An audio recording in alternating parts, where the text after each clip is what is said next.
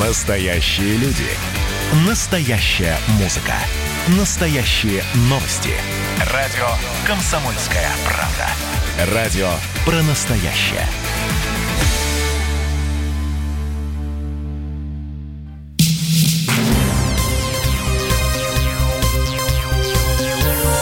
Темы дня. Мы продолжаем следить за тем, как разворачиваются события в Беларуси. Сейчас э, все внимание приковано к Минску, где протестующие уже заполнили всю площадь независимости. Здесь же находится Дом правительства, э, ЦИК, но обстановка мирная, как сообщают э, наши журналисты. И с вами внимательно следят за тем, что происходит в республике. Андрей Баранов. И Елена Афонина. Ну и, конечно, а, журналисты «Комсомольской правды», которые работают сейчас в а, Минске. На связь с нами выходит редактор а, «Комсомольской правды» Минск Андрей Левковский. Андрей. Здравствуйте. Да, здравствуйте. Еще раз добрый да. вечер. Что, как ситуация? Ну, знаете, ситуация спокойная довольно. Ну, в плане, что нет никаких, слава богу, э, пока происшествий. Вот, люди перебазировались э, потихоньку от стелы, где они стояли довольно длительное время – вот на этой жаре там были проблемы с водой, поэтому просили волонтеров подвозить воду, и многие минчане э, покупали воду, привозили туда. Вот, э, люди целые ушли, ушли опять вот по-белорусски, да, это белорусский протест. Э, когда все люди ушли, остались волонтеры, которые взяли пакеты для мусора, собрали весь мусор абсолютно, который там был, и унесли туда мусор абсолютно чисто возле, возле целы э, и аккуратно. Вот, и перебазировалась э, вся эта группа людей большая, ну, по подсчетам примерно там более 200 человек говорят. 200 тысяч человек. Вот, перебазировались э, на площадь независимости. Я так понимаю, что дошли еще не все, кто там дороге к проспекту независимости, но э, похоже, что основная точка теперь будет там. Что там будет? Митинг или, так сказать, будут э, стационарный городок палаточный разбивать? Да, или, да. или, или что? Или накопится энергия для штурма правительственных зданий? Что-то слышно по этому поводу? Ну, ну, нет, я не думаю, что будет палаточный городок, не думаю, что будет штурм. Вот. Э, скорее всего, будет примерно так, как было вчера. Люди постоянно помитингуют, покричат лозунги. Вот к стеле приезжала Колесникова, да, руководитель штаба Бабарика, но не было аппаратуры, не было ничего, то есть она даже ничего сказать не смогла и ничего не сказала, по сути, да, людям, потому что ее просто, или даже что-то она говорила, ее никто не услышал. Вот, что будет здесь, но опять же аппаратуры, насколько я вижу, пока никакой нет э, звуковой, поэтому, ну, будет ли такой митинг в этом полном смысле этого слова, когда кто-то выступает с речами, с какими-то, да, э, и ну, пока, пока непонятно. Пока люди просто кричат э, свои э, требования, да, там, угу. уходи, живи Беларусь. Вот, Андрей, скажите, пожалуйста, а вот то, что да. не появляются а, трибуны, а, не появляются какая-то площадка для более такого активного и а, громкого выступления, а, это, по вашему мнению, о чем а, может сказать? Это опять говорит о стихийности этого mm-hmm. митинга. И о том, что, в принципе, по большому счету, ну, во-первых, никто им особо не управляет, а во-вторых, что нет, нет какого-то лидера, который бы мог это все организовать и взять на себя. Ну и плюс это митинг не санкционированный, то есть это был бы митинг санкционированный, как проходили там митинги Тихановской тоже, да, там на, в, на партии Дружбы народов, понятно, что за, все готовится заранее. То аппаратуру надо ставить за довольно длительное время до, до начала митинга, да, то есть это много техники, много аппаратуры, которую нужно привести, развернуть, подключить, настроить, и после этого можно что-то с этим делать. Тут все стихийно, ну, поэтому вот так. А, вот э, сейчас э, появилась э, информация, вот, да, глава МВД Беларуси заявил, что милиция во время пресечения в стране акции протеста не применяла летального оружия. Я не знаю, на что этот ответ, собственно, на, на те похороны, которые прошли накануне или еще на какие-то события? Вот... Ну, милицию, милицию особо не обвиняли в применении летального оружия. Там, по-моему, только был какой-то случай применения в Бресте, насколько я помню. Ну, там какая-то была очень сложная ситуация. Нет, ну вот погибший в Минске, да. непонятно, откуда у него взялась сторона такая. Ну, я так понимаю, что это та же световая, светошумовая граната, наверное, скорее всего. Да это не, не, летально, не это... похоже. Может быть, резиновая пуля так неудачно попала. Ну, ладно, это уже ну, должны... может, резиновая пуля. Но, опять, ага. же, опять же, резиновые пули и светошумовые гранаты – это спецсредство для разгона, и не для в большом счету убийство. Хотя понятно, что там тоже все может быть абсолютно летально. Да, много раз было и в других странах, когда Андрей, ну вот смотрите, сейчас да. Э, мы видим Минск вашими глазами, благодаря вашим комментариям, ну и, конечно, эм, тому, что вы выходите вот к нам сюда в прямой эфир, и вы, и ага. Володя ага. Варсобин, и Саша Коц. Э, скажите, э, да. то, что сейчас нет милиции на улицах Минска, вот о чем, по вашему мнению, это может говорить? Чем это может говорить, не знаю. Ну, это может говорить о том, что, наверное, власть решила дать возможность выпустить пар, скажем так, да, выйти помитинговать, покричать, вот, и, и вот эту всю свою энергию выплеснуть вот таким образом. А завтра на Надеюсь, работу что... или э, завтра да. на э, забастовку? Посмотрим, честно. Ну, мы коллективы трудовые заявляли о том, что они будут завтра бастовать, именно с завтрашнего дня будут бастовать. Включая, там, не знаю, тоже... Даже белорусское компания. телевидение, да, технические да, сотрудники. Да. Да. Вот, поэтому посмотрим, что будет завтра, пока, пока ничего не понятно. Ну, Непонятно чем закончится сегодня, по большому счету. А э, у вас есть э, какие-то сомнения, что все закончится э, мирно и спокойно? Но ну, люди прошли от Стеллы, прошли к площади независимости, постояли, помитинговали, убрали за собой и разошлись. Разве нет?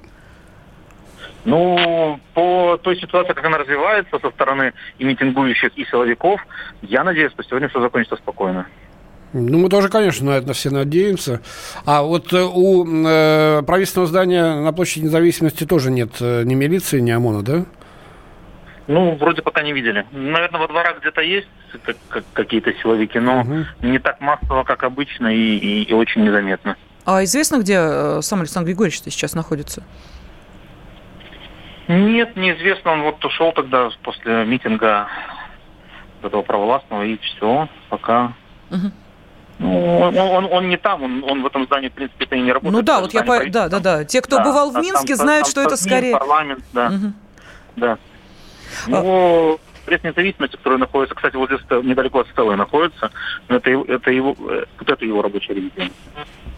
Понятно, спасибо. А, редактор «Комсомольской правды» в Минске Андрей Левковский был с нами на связи. И вот как мы можем сейчас судить из того, что говорят э, журналисты комсомолки, которые работают в Минске, э, сейчас тут, тут ситуация развивается достаточно мирно. Э, власти ну да, протестующие скажем, не сталкиваются друг с другом, это абсолютно точно. Ну, не знаю, может быть, в какой-то степени на это повлияло еще и то, что люди спокойно могут э, высказать свое мнение без опасения, что их будут разгонять. Лена, понимаешь, какая штука? Логика протестов предусматривает все-таки достижение определенной цели.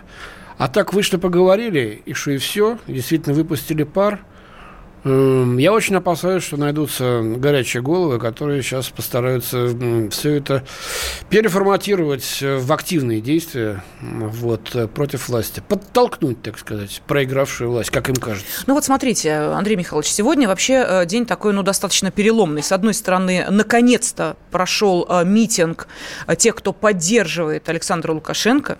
А при этом телевидение Беларуси впервые вообще показало такие полномасштабные акции. Вот нам тут писали, Беларусь 24 показывает, э, но э, понятно, что речь идет именно о э, центральном белорусском телевидении. И плюс к этому сам Александр Лукашенко впервые, ну, практически, да, он выходил к журналистам, но это был такой пресс-подход, было несколько вопросов, несколько ответов. Здесь было настоящее такое Здесь полномасштабное программная речь, да. выступление, такая речь. И давайте послушаем небольшой ее фрагмент. Гамельчане, мы прожили с вами четверть трудных лет, и вы никогда меня не подводили. Спасибо вам, земляки, могилевчане и витебчане. Спасибо вам, жители Бреста и Брестской области, где прошли самые трудные годы моей молодости, военные годы. Спасибо вам, гродненцы. Именно тогда, в середине 90-х, мы начали свою предвыборную кампанию с вас. Спасибо вам, минчане, за то, что вы четверть века терпите меня, человека, приехавшего к вам из провинции. Ну, это, ну, не откажешь, конечно. Да, самое начало э, выступления Александра Лукашенко, а вот, собственно, и э, финальная точка. Огромное вам спасибо, что вы показали. Что они долго будут помнить то, что мы собрались здесь. Большое вам спасибо. Я стою перед вами на коленях впервые в своей жизни. А, и понятно, что когда а, есть возможность э, узнать, что думают люди, пришедшие на этот э, митинг, этой возможностью воспользовались наши журналисты и поговорили с э, одним из тех, кто присутствовал на вот этом митинге в поддержку власти. Все было сказано, сказано было все по делу. Я полностью согласен с нашим президентом, полностью его поддерживаю. Считаю, что речь была классная. Люди, которые против, их тяжело убедить. Посмотрим, посмотрим. Время покажет, время покажет.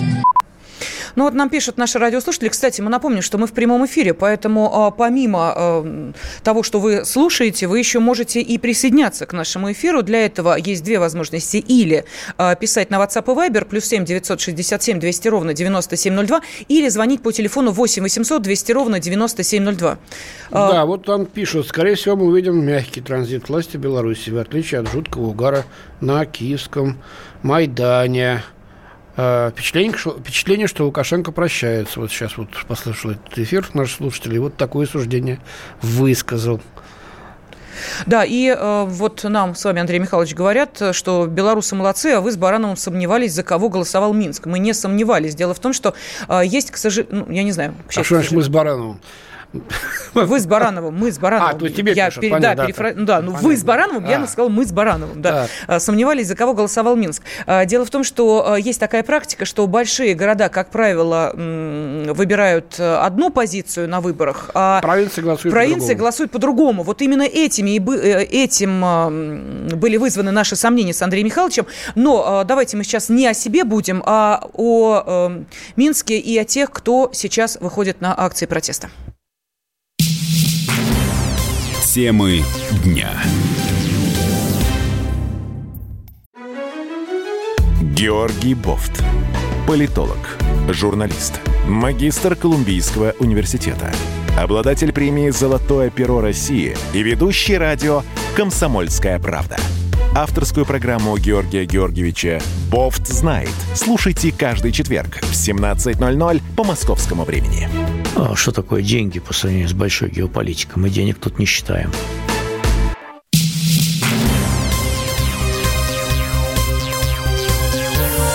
Темы дня студии Андрей Баранов. Елена Афонина. Да, и телефон прямого эфира 8 800 200 ровно 9702, WhatsApp и Viber плюс 7 967 200 ровно 9702. А, вот сейчас а, приходит информация, эм, поскольку в Минске продолжается а, митинг протеста, в котором принимают участие по некоторым оценкам сотни тысяч людей, точнее 200 тысяч.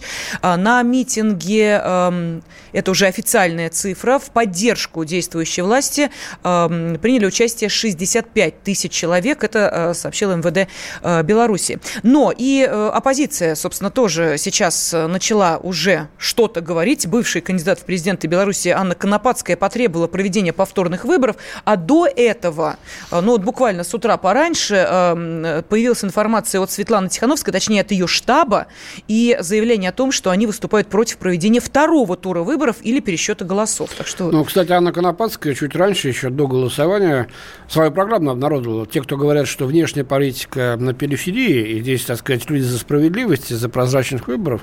Так вот, требования Конопадской. Кстати говоря, я не слышал, чтобы э, в штабе Тиховецкой или где-то... Тихановский. Еще, Тихановский, простите, или Бабарика э, кто-то дезавуировал эти требования. Не так. Э, значит, заявила о намерении инициировать замену государственной символики, используемой белорусскими националистами. Э, значит, выход из ОДКБ, денонсация договора о создании союзного государства с Россией. Угу. Вот так вот для начала. Не, не слабо, правда? Да, с нами на связи председатель Комитета Госдумы по делам СНГ, Евразийской интеграции и связям с отечественниками Леонид Калашников. Леонид Иванович.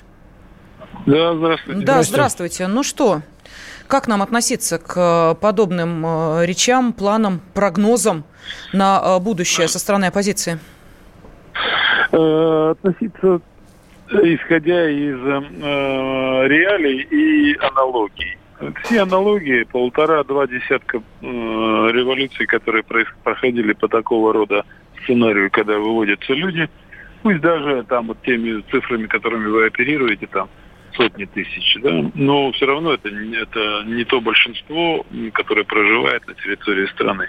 Дальше заставить вступить в переговоры действующая власть. Дальше начинается где-то подкуп, где-то провокации, где-то стрельба, где-то людей выводят в палатки. И все это затягивает э, по той же, абсолютно та же самая схема идет и здесь.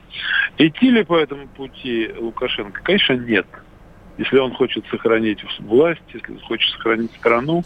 А нужно ли этому, к этому подталкивать, например, нас, нам, нам э, его или действующую власть? Конечно, нет, потому что сразу же мы получим враждебную для себя государство, враждебную для себя власть, по аналогии с Литвой, Латвией и Польшей, которые предлагают и стоят сейчас за спиной этих переговор, так называемых переговорщиков.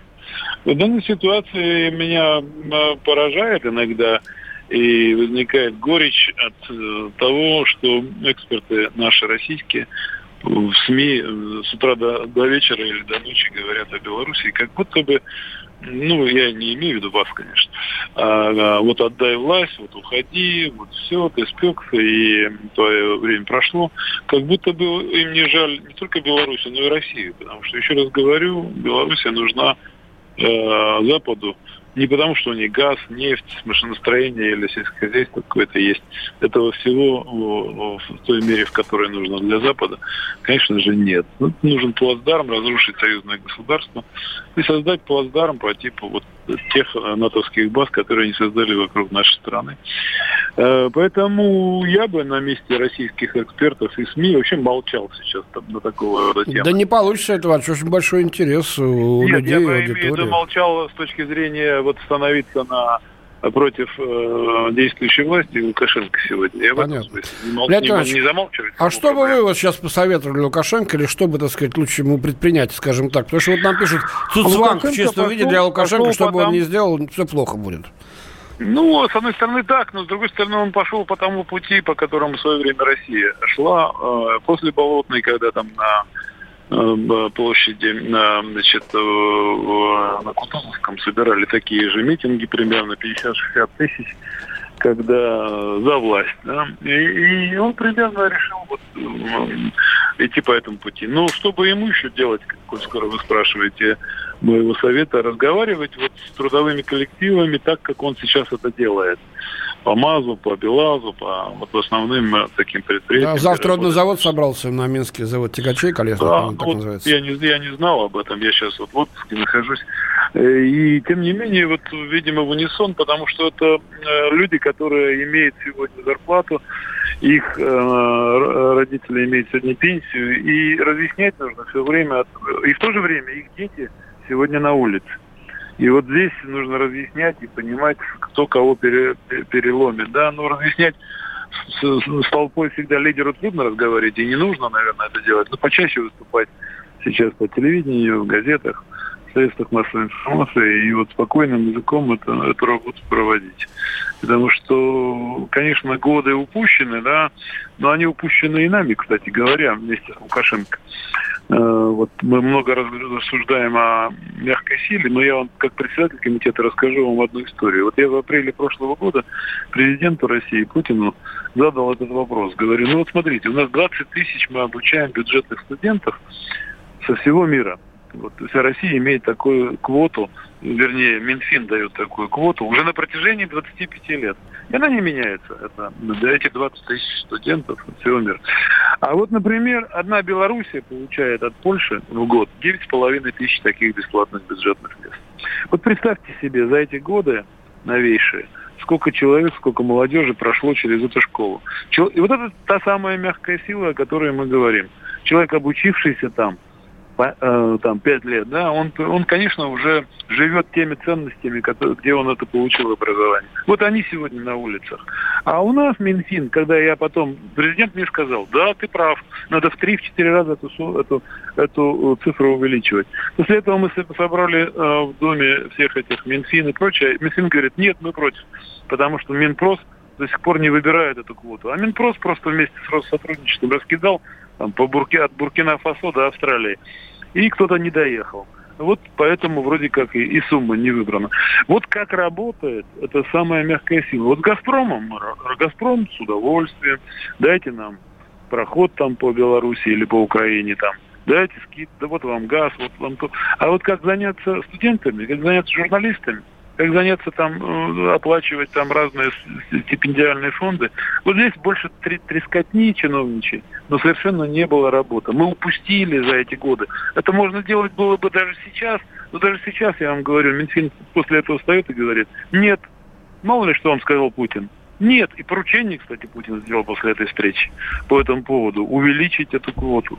Вот так. Леонид Иванович, в школе вы заговорили о э, президенте. Давайте вспомним, что накануне состоялся разговор э, Лукашенко и э, Путина. И по итогам этого разговора президент Беларуси заявил о готовности России помочь республике при первом же нашем запросе. Ну, нашем имеется в виду белорусском запросе. Что имеется в виду? Какой помощи Это говорит очень... Лукашенко? Ну, это очень позитивный, конечно, был разговор. Я следил за ним, смотрел позитивные после этого сигналы. И вплоть до, значит, там Лукашенко ОДКБ вспомнил. Э, и э, я считаю, что и это вот, потому что нет одной волшебной палочки, по которой сейчас вот, вот эту ситуацию можно разрешить. Либо надо сейчас затянуть этот процесс, да, и разговаривать, я еще раз говорю, с людьми, плюс иметь за собой, за спиной Россию с ее потенциалом, а, а она сегодня, как видно, э, сказала свое слово вот словами Путина, что мы с вами, мы будем вам помогать и будем на вашей стороне. Вот, собственно, это те самые вещи, которые можно сложить и, и благодаря которым можно сохранить союзное государство. Да и Лукашенко во главе Леонид Иванович, еще один вопрос. Вот смотрите, мы а, постоянно как-то смущаемся и так боимся, что нас обвинят в вмешательстве а, в какие угодно процессы политические, будь то Украина, будь то Белоруссия. А вот европейские страны не боятся. Они прямо заявляют, да, мы будем поддерживать, да, мы будем вмешиваться. на бархатную революцию. Понимаете, вот откуда, вот, да, что да, это за, да. вот знаете, нам вечно неудобно, ну как же вот нам вы вот как правильно, же... вот вы, вы абсолютно правильно заметили. Я э, до выборов в Беларуси говорил об этом несколько раз в СМИ. Но я, как правило, оставался в одиночестве, даже у Соловьева, у Володь. Я говорю, чего вы стесняетесь? Вот чего вы стесняетесь? Какого вмешательства? Нам выгоден Лукашенко? Выгоден. Кто еще нам выгоден там? Да никто потому что получите, говорю, враждебное государство с какой-нибудь Тихановской или с каким-нибудь блогером. Э, э, выгодно, значит, мы должны говорить, выгодно, мы за Лукашенко, мы готовы ему помочь, дать денег, полит, там, технологов, чего угодно. А почему мы должны этого стесняться, говорил я. Но, знаете, все вот какую-то вот заняли такую позицию. Либо стесняться, либо втихаря что-то там вредить тому же Лукашенко. Вот э, была политика такая от некоторых наших либералов, например. И они, например, не стесняются. Вот они, правильно вы говорите, они не только там, они и на Украине не стеснялись. Еще задолго до того, как все произошло, там три эмиссара были, Квасневский из Польши, я помню, там немец, это Шульц, кажется, и еще там одна дама из Прибалтики. И они были назначены прямо Европарламентом и вообще не вылазили из этого Киева. И разрушили в конечном итоге все, что там мы строили с Киевом. Вот, вот, значит, вот взяли и разрушили. И не стесняясь это делали там с нулом, с печенюшками, совсем. Да, а да. мы все стесняемся. Ну вот смотрите, европослы, они что сделали? К месту гибели цветы принесли, возложили их, совершенно не э, стесняясь и э, прочее, прочее. Да. То есть вот вам, пожалуйста, вспоми... те печенюшки, о которых вы вспоминаете, но вот в данном случае они да. были модифицированы вот именно в да. такие действия. Надо, надо, надо и нам, мы-то союзное государство, нам-то вообще нечего стесняться. Мы вообще должны Э, в этом смысле Лукашенко должен пригласить, должно все СМИ, вот вы говорите совет, вот пригласи все СМИ российские. Увы. Леонид Калашников был с нами на связи. Спасибо, Леонид Иванович. дня. Как дела, Россия? Ватсап-страна! Это то, что обсуждается и то, что волнует. Это ваши сообщения в прямом эфире, в том числе и голосовые. Каждый будний день с 11 до 15 часов с Михаилом Антоновым. Эфир открыт для всех. Включайтесь. Радио «Комсомольская правда». Радио про настоящее.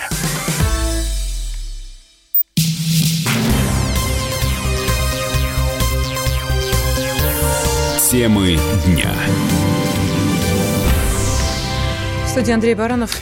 И Ирина Афонина. Да, мы э, вместе с вами сейчас следим за событиями в Беларуси, но вот тут каждую нашу реплику спасибо, что следите за нашим эфиром, прям досконально под лупой изучают. И за это тоже спасибо. Ваши сообщения приходят на WhatsApp и Viber, мы их зачитываем, сами читаем и вслух зачитываем. Ну и, конечно, телефонные звонки 8 800 200 ровно 9702. В нашем эфире э, Дмитрий из э, Гродно. Дмитрий, здравствуйте. Здравствуйте. Спасибо, что вы так долго ждали. Что у вас в городе сегодня происходит? Городе большой митинг. Люди выходят, понимаете, не потому, что кто-то их собирает, а потому, что это надоело. Надоело вранье господина Лукашенко, который избивает наших детей, но зато любит своего. Люди собираются просто так, понимаете, потому что э, никто не хочет ни войны. Беларусь, она не разделена ни на запад, ни на восток. Нет проблем с Россией. А нам постоянно он пытается доказать, что вот Россия там вмешивается. Угу. Он собирается, если вы смотрели, слушали интервью его с Гордоном, то он Крым утопил бы в крови. Просто человек уже засиделся.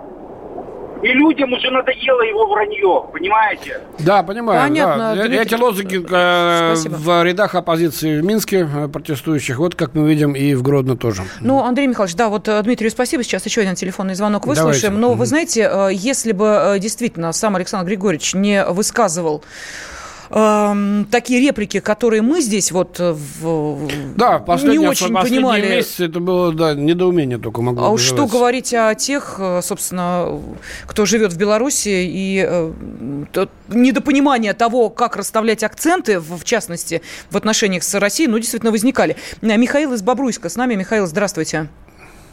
Добрый день. Здравствуйте, Михаил. Что у вас в Бобруйске? А, к сожалению, связь ну, периодически пропадает. А, последних несколько дней, конечно же, уже можно связаться, потому что я сейчас там нахожусь непосредственно в Москве. Вот. А, хочу рассказать про эти четыре дня, которые были с 9 по 13. Каждое утро приходилось людям писать смс, звонить на стационарные номера, потому что не было связи.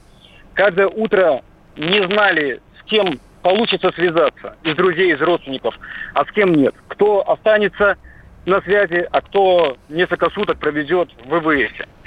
Очень, конечно же, пугали аудиозаписи, которые были сделаны возле ЭВС, о том, как людей били и, людей, и над людьми издевались. Эти записи есть э, в свободном доступе.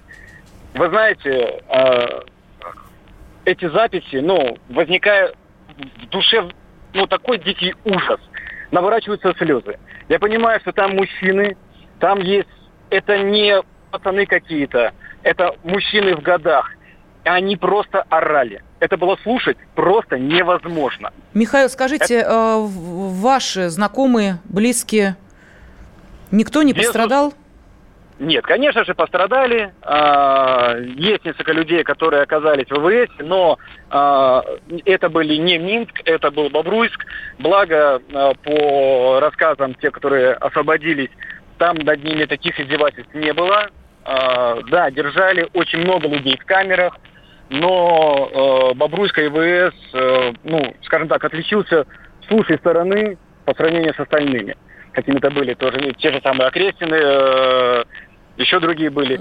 Конечно было проще. Но, опять же, все люди говорили, все, кто задерживали, всех задерживали просто так. То есть никаких э, попыток сопротивления, этого ничего не было ни у кого. Понятно, спасибо. Михаил из Бобруйска был с нами на связи. И э, по поводу задержанных в ходе акции, вот появилась информация, что всех должны отпустить сегодня. Пресс-секретарь МВД Беларуси заявила, что ей неизвестно, выпустят ли сегодня всех э, задержанных. Э, с нами на связи журналист и публицист Максим Шевченко. Максим Леонардович, здравствуйте. Здравствуйте. Здравствуйте, Максим. Да, вот ваша оценка, насколько действия на украинской власти... Белорусской. Со, ой, прошу прощения, белорусской, соразмерны, да, ну, видите, мы сегодня просто уже не один раз сравнивали, соразмерны с той угрозой, которая идет со стороны э, протестного движения? Ну, конечно, они несоразмерны. Конечно, в отношении белорусского народа, многих его представителей были совершены просто уголовные преступления. Теми людьми, которые я не знаю, какую форму они носят. Мы видели на видео каких-то людей в каких-то страшных черных костюмах, напоминающих эсэсовские. Тут надо еще вот что иметь в виду. Белорусы народ очень дружелюбный и мирный. И, в принципе, в Беларуси нет такого озлобления и ожесточения.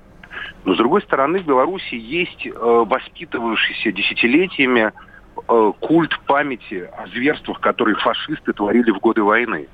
И поэтому вот с детства белорусы, для них известно слово «хатынь», «тростенец», там и так далее. Это концлагерь, где были убиты там десятки тысяч людей. И Беларусь есть кладбище сожженных деревень, и поэтому это в культуре народа было бессознательным, что тот, кто бьет и мучает людей, это фашист. И вот сейчас белорусы, многие с ужасом увидели, вот то, что описывал Михаил из Бобруйска, как та самая полиция, которая, казалось бы, должна их защищать, одета в какую-то страшную черную одежду, масках, лупит дубинками людей, которые становятся на колени, поднимают руки, зверски просто избивает. И ведет себя как настоящие фашисты. Это шок. Я считаю, что именно это послужило причиной такого всеобщего, массового недовольства Лукашенко «Уходи». Вот это «Уходи», если бы не было этих избиений, если бы э, органы правопорядка действовали на самом деле как органы правопорядка, там задерживая, возможно, каких-то алкоголиков, наркоманов и провокаторов, которые, возможно, тоже были, я не исключаю совершенно такой ситуации, всегда в каждой толпе есть люди, которые как бы настроены на конфликт и на провокацию, а не на мирный протест. Не думаю, что достигло бы э, отношение к Лукашенко сегодня такого напряжения. Ну и я полагаю, что это ему уже не простят. Это не, не простят и органам правопорядка в Беларуси. Но, Максим Леонидович, есть же часть видео, которая на поверку, да, вызывала эмоции, оказалась э, хорошо э, сделанными э, фейками. Ну, я считаю, что надо это все расследовать. Надо расследовать. Понимаете, э, какие-то оказались фейки, а какие-то оказались не фейки. Вот я не знаю, там вот Семен, Семен Пегов, то, что он описывал, это мой друг. Я его хорошо угу. знаю, понимаете? Угу. Он ну, что, выдумал, что ли, Сема, как его там тащили, то, что потом? Да нет, мы Или это все вот видели, конечно. Парень из Ноком, понимаете, там Никита Тележенко, по-моему, да, который описывал двухдневные, там суточные пребывания в изоляторе, где пытки просто на его глазах были, где людей там лежали люди лицом пол бетонный там и так далее. Там или другие разные Э, сообщения, записи э, людей, которых трудно заподозрить в том, что они являются агентами там пятой колонны, например. И это ничем не оправданная, необъяснимая жестокость, которая именно, ну и есть только две версии. Как, как бы версия есть положительная для власти, что Лукашенко хотели подставить. Какие-то злодеи специально, мол, это делали, чтобы настроить против него людей. Я подозреваю, что ситуация гораздо проще, что этих сотрудников полиции очень долго наускивали, что вот, кругом враги, пятая колонна, что там, значит, заговор страшный, что это все проплачено там из Варшавы, из Москвы, там, из Вашингтона, я не знаю, что надо быть пожестче, готовиться провокации серьезно. Их просто как бы настропалили на это. И поэтому они действовали с такой дикой, совершенно невероятной жестокостью. Тогда, Максим, таких два больших вопроса. Во что это сейчас выльется в итоге в Беларуси? И что делает Россия в этой ситуации? Ну, стратегия очень простая и понятная. А, на территории Беларуси находятся два военных объекта, которые Россия потерять не может ни при каких обстоятельствах. Первый объект это то, что я говорю, это открытая информация об этом. Ну, Можете у Виктора РЛС, Баранца. да, понятно. Виктора Баранца спросите, он вам расскажет то же самое. Это в, в интернете есть. Это первая, это станция дальнего обнаружения стратегических баллистических ракет. И связь с флотом, да. Угу.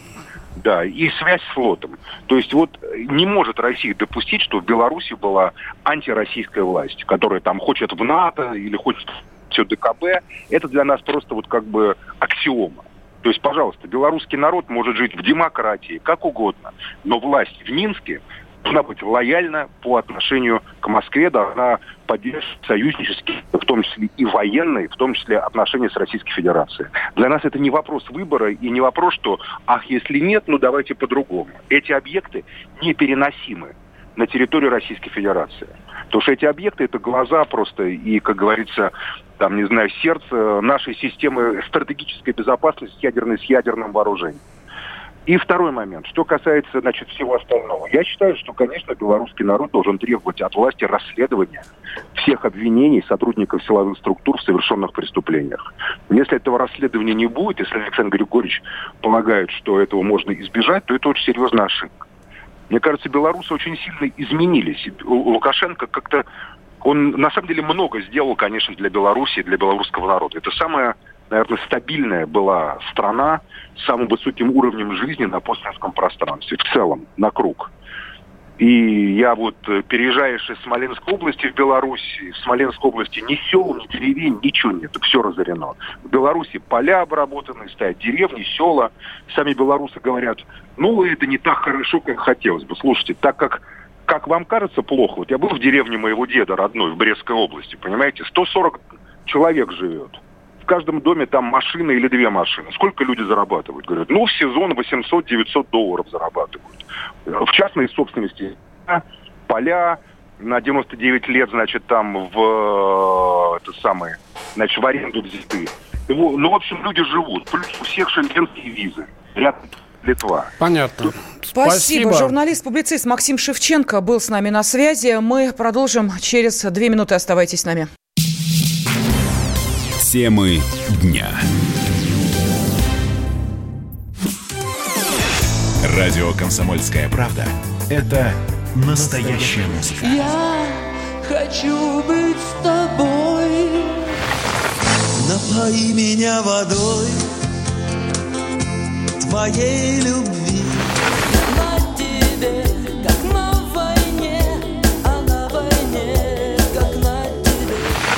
Настоящие эмоции. Это то, о чем я, в принципе, мечтал всю свою сознательную жизнь. И настоящие люди. Мы ведь не просто вот придумали и пошли на полюс. Мы к этой цели своей, ну, лет 10 готовились, шли. Радио «Комсомольская правда». Живи настоящим.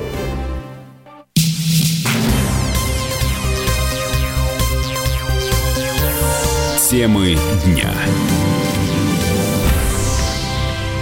Студии Андрей Баранов. Ирина Афонина. Да, мы продолжаем следить за событиями в Беларуси. Но вот э, буквально несколько минут назад у меня такая оговорка прошла, когда я, говоря о Беларуси, сказала об Украине. И э, можно считать, что это не оговорка, поскольку многие сейчас пытаются понять, не пойдет ли Беларусь по тому же э, сценарию, что в свое время, в 2014 году, пошла и Украина, когда удался государственный переворот, и когда страна просто ну, практически развалилась на части, и эти части никак не удается собрать. А, сейчас а, мы дозвонились до бывшего политзаключенного, который э, в украинском СИЗО провел не один э, год, в украинской тюрьме сидел, и в результате обмена, вот э, прошлогоднего обмена, ему наконец-то удалось вырваться с территории Украины. Это Игорь Кимаковский. Игорь, здравствуй. Добрый, доб, добрый вечер. Да, но, а, собственно, у нас а, к тебе один единственный вопрос. Тебе есть чем сравнивать. И а, понятно, что если кто-то это делает, там, такие умозаключения, находясь на расстоянии, то ты можешь сейчас оценивать события на Украине и события в Беларуси. Вот, пожалуйста, видишь ли ты некие майданные технологии, которые применяются в белорусском протесте? Э, да, конечно, вижу. У меня ну, на протяжении почти четырех с половиной лет тюрьмы была возможность анализировать украинский Майдан, а события в Одессе, которые я практически знаю поминутно, как все происходило. А, то есть там а, везде сквозило полной искусственностью всех мероприятий, которые были. И в этом я убеждался не раз, э, потому что мне в СИЗО Мариуполя даже пришлось сидеть э, с одним парнем, э, который э, ну, непосредственно был на Майдане, и он рассказывал, что там происходило. То есть он непосредственно занимался подвозом материальных ресурсов. Ну а на эти материальные ресурсы, соответственно, где-то брались деньги. То есть э, как-то завозили шины, каким-то образом ставилась сцена. То есть это было организованное мероприятие, соответственно, и финансировалось. Даже ходили слухи, что один день Майдана американской казне обходился в 18 миллионов долларов. И даже разговаривая с, Берт, э, с беркутовцами, э, там уже которые сидели, и так вообще с ребятами разговаривал уже здесь на территории России, те, которые принимали участие непосредственно э, в киевских событиях, там говорили, что беркутовцев э, попросили сделать с ними то, что произошло, именно Госдеп США, только за то, что они не давали возможность провозить на Майдан наличные деньги, которые приходили почтой из Соединенных Штатов Америки. Я это вот конкретно слышал от людей, которые были на Майдане. А с другой стороны Майдана я тоже слышал, что они на что-то жили. То есть они, соответственно, э, подпитывались какими-то деньгами. Я не уверен, что э, прям вот олигархи украинские, особенно Порошенко, выкладывали деньги на Майдан. Слишком они жадны были для этого. Что-то поучаствовать, там, поддержать информационно, да. А вот с точки зрения материального здесь четко прослеживается некий след э, вот от, скажем так, демократических сил, самых демократических сил Соединенных Штатов Америки. Это то, что я слышал и то, что я э, мог ощущать на себе, будучи на Украине. А здесь я могу сказать именно по э, событиям в Минске, э, это я отслеживаю, вот именно информационная, информационная компонента, которая поддерживала Майдан на Украине, и примерно такая же информационная компонента, которая поддерживает э, Майдан в Беларуси. И здесь э, я вам хочу сказать, что они даже обходятся достаточно дешевыми э, силами, то есть ну дешево это обходится. Почему? Потому что мы с вами прекрасно знаем, что управление практически всего Майдана, стихийного, который даже сейчас четко же- даже признают оппозиционеры в Белоруссии, вот я сегодня слышал эфир э, «Комсомольской правды» практически весь день, э, ваш э, марафон, и э, даже белорусские эксперты понимают, что там нет единого центра, нет единого кандидата, нет единой координации. То есть вся координация осуществляется посредством буквально трех телеграм-каналов. То есть вот это ноу-хау, можно сказать, этого Майдана. Почему? Потому что все-таки Майдан в Киеве, он управлялся сценой, именно сценой управлялся. То здесь, соответственно, управляется э, непосредственно э, с телеграм-каналами. Э, э, стихийность митингов э, организуется, если там организовывалось все в едином ядре, когда они захватили Майда, то есть площадь захватили, а здесь организует, организация посредством чего идет? Посредством распространения э, те- по телеграм-каналам информации о том, где собираются люди, когда будут митинги, кто бастует, где присоединяться и так далее. И вот здесь э, э, идет э, как бы некая теория управляемого хаоса, управления, то есть малыми группами. Когда управляется малыми группами, которые в нужный момент объединяются в какое-то мощное стихийное мероприятие. Вот это я хотел бы подчеркнуть. И это явно, явно искусственно. И что интересно, что мне здесь вот, ну, вот, э, бе- белорусы должны себя уважать и понимать этот Майдан, который вот сейчас э, происходит э, на их территории. Э, э, о чем я говорю? Смотрите, лидеры того Майдана в э, Киеве, они хотя бы были в Киеве, они хотя бы были там с тем оголтелым народом, с теми сотнями, они хотя бы были. А здесь претендент на президентский пост от демократических, якобы демократических сил, находится на где? На территории Евросоюза. Управление эм, этими телеграм-каналами осуществляется откуда? Из Польши. И по большому счету народ Беларуси ну вот просто-напросто разводит. Но это вот уже если говорить простым обывательским языком. Спасибо. Э, Игорь, и э, скажи, пожалуйста, вот в данной ситуации, да, мы э, сейчас можем анализировать последствия украинского Майдана, но мы не очень Да, понимаем, да, да. вот что будет дальше, на, что будет дальше в Беларуси. Вот как, по твоему мнению, будут развиваться события? Вот как раз, Елена, я вот здесь хотел бы обратить внимание на следующее. Я сегодня слушал ваш экономический блок, и там обсуждали как раз вот как будут работать предприятия, тесная интеграция, не тесная интеграция. А вот, э, чтобы вы понимали, кто из политзаключенных э, меня окружал. То есть вот, ну, чтобы вы понимали, что такое политзаключенные. То есть вот эта стихийная толпа, она состоит из студентов, неких маргиналов, тех, кто работать не хотят и так далее.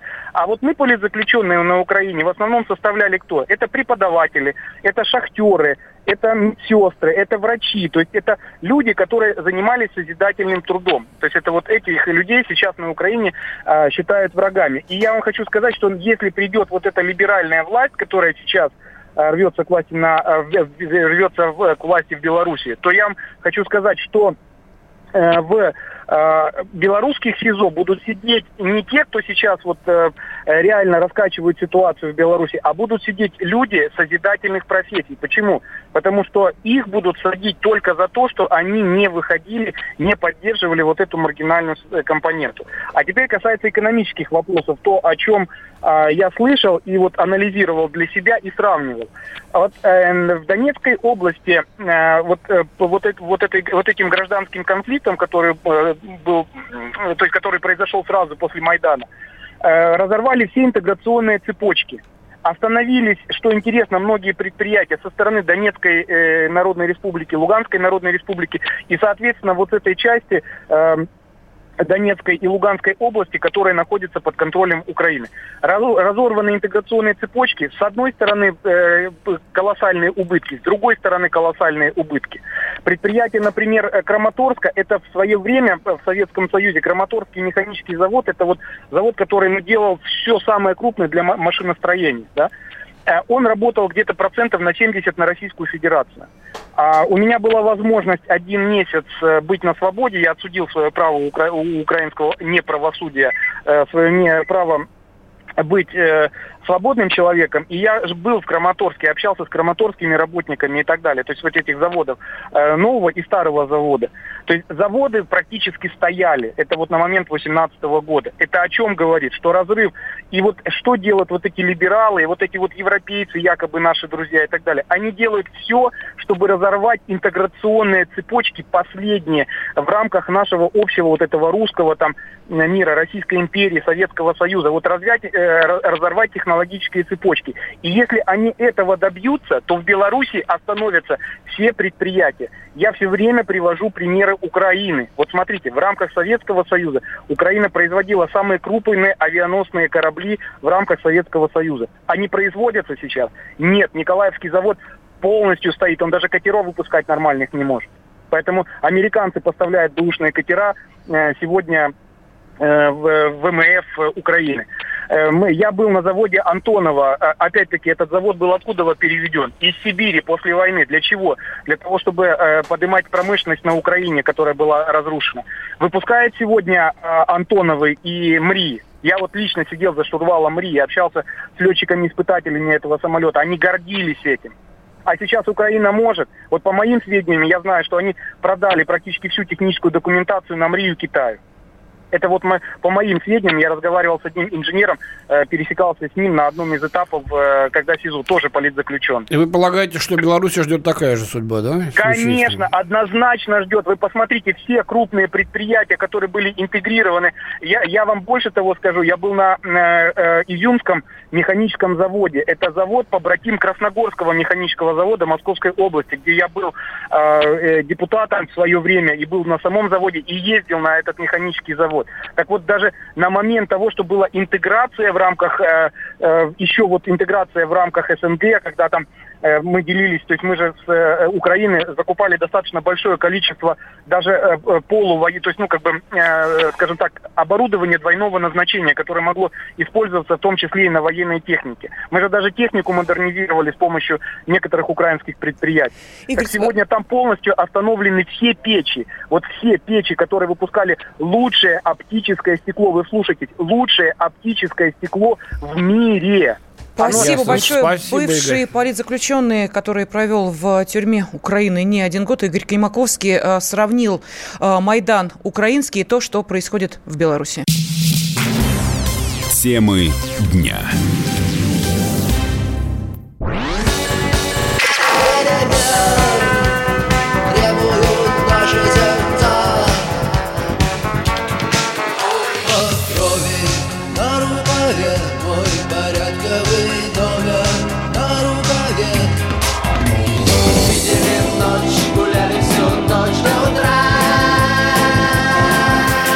«Комсомольская правда». Радио поколения кино.